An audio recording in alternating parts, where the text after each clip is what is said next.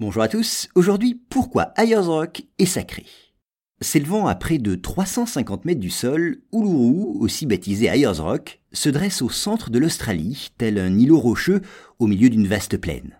Cet endroit, sacré pour les aborigènes, a fini par être fermé au public, vous allez le voir. Se dressant comme une île au milieu d'une mer immobile, Ayers Rock est un des plus grands rocs de ce type de la planète.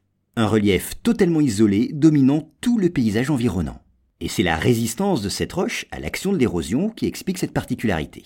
Classée au patrimoine mondial de l'UNESCO, cette montagne de grès rose, située au cœur du parc national d'Uluru Kata se pare de couleurs vives qui changent avec la course du soleil.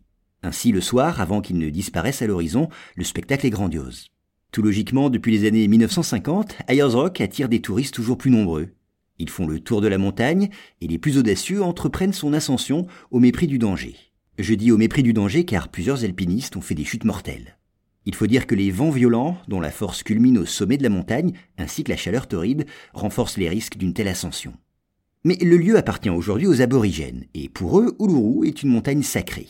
Elle aurait été édifiée par leurs ancêtres au temps de la formation du monde, et aujourd'hui ce lieu serait habité par les esprits de ses créateurs. Alors de nombreuses légendes où il est question de serpents et d'émeux, ces oiseaux emblématiques de l'Australie, tissent l'histoire fabuleuse d'une terre où des traces d'un peuplement très ancien se discernent dans les abris rocheux. Naturellement, le caractère sacré des lieux était peu compatible avec une fréquentation touristique croissante. Les aborigènes, propriétaires traditionnels de l'Ourou, ont donc d'abord installé sur place des panneaux d'avertissement. Ils y demandaient aux visiteurs d'éviter l'ascension de la montagne, assimilée pour eux à la profanation d'un endroit sacré. Et puis ils avertissaient aussi les grimpeurs des dangers courus. Mais ces conseils n'étaient pas suivis d'effet, les ascensions continuaient. Aussi en octobre 2019, les propriétaires du lieu décidèrent de le fermer au public, tout simplement. Malgré tout, heureusement, les touristes peuvent toujours découvrir le parc national au centre duquel s'élève Ayers Rock.